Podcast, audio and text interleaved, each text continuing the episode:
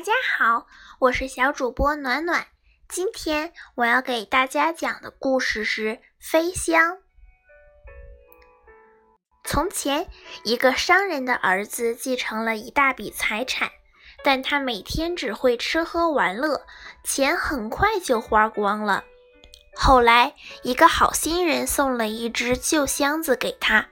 但是他没有什么东西可以装，便自己坐到箱子里去了。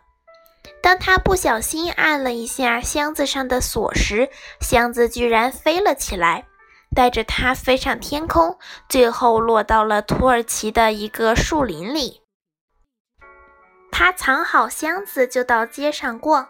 在街上，他听说公主长得很美，于是到了晚上，他就坐进箱子。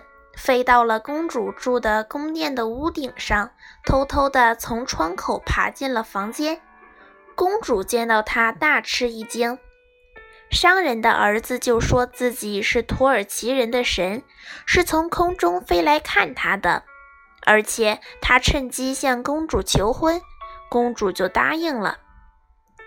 你星期六再来吧，公主说。那时候，父王和母后会和我一起喝茶。我能和土耳其之神结婚，他们一定会感到骄傲的。不过，你得准备一个有意义的、轻松逗乐的故事，因为他们都喜欢听故事。好的，那我就不带订婚礼物，只带故事来。商人的儿子说。回去后，他就坐在树林里编故事。这确实有点难，不过他总算在星期六那天把故事编好，兴冲冲地坐着飞箱去见公主了。这时，国王、王后和全体大臣正在喝茶，商人的儿子受到了非常热情的招待。您能讲一个故事吗？王后问。没问题，商人的儿子回答道。接着，他就向国王讲述了一个关于火柴棒、老铁锅和打火匣的故事。故事非常有趣，大家都听得入了神。商人的儿子趁机请求国王把公主嫁给他。这是一个出色的故事。王后说：“我们可以把女儿嫁给你。”是的，很有趣。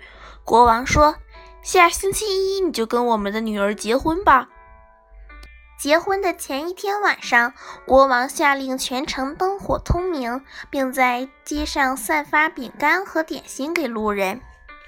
商人的儿子高兴极了，于是买来许多烟火和爆竹，然后他坐着箱子飞到了天上，在空中放了起来。烟花乱窜，发出喧闹的声响。土耳其人从来没有见过这样美丽的夜空。后来。商人的儿子又飞回树林里去了，但是他想，我要进城去听听大家是怎么评论这件事的。于是他藏好箱子后，又走进了城里。城里的人们都在赞美他，他满意的回到树林里，想坐进箱子里去。但是他没想到，焰火喷射出的一颗火星落下来，引起了大火，已经把箱子烧成了灰烬。商人的儿子再也飞不起来，也没有办法到他的新娘子那儿去了。今天的故事讲完啦，谢谢大家。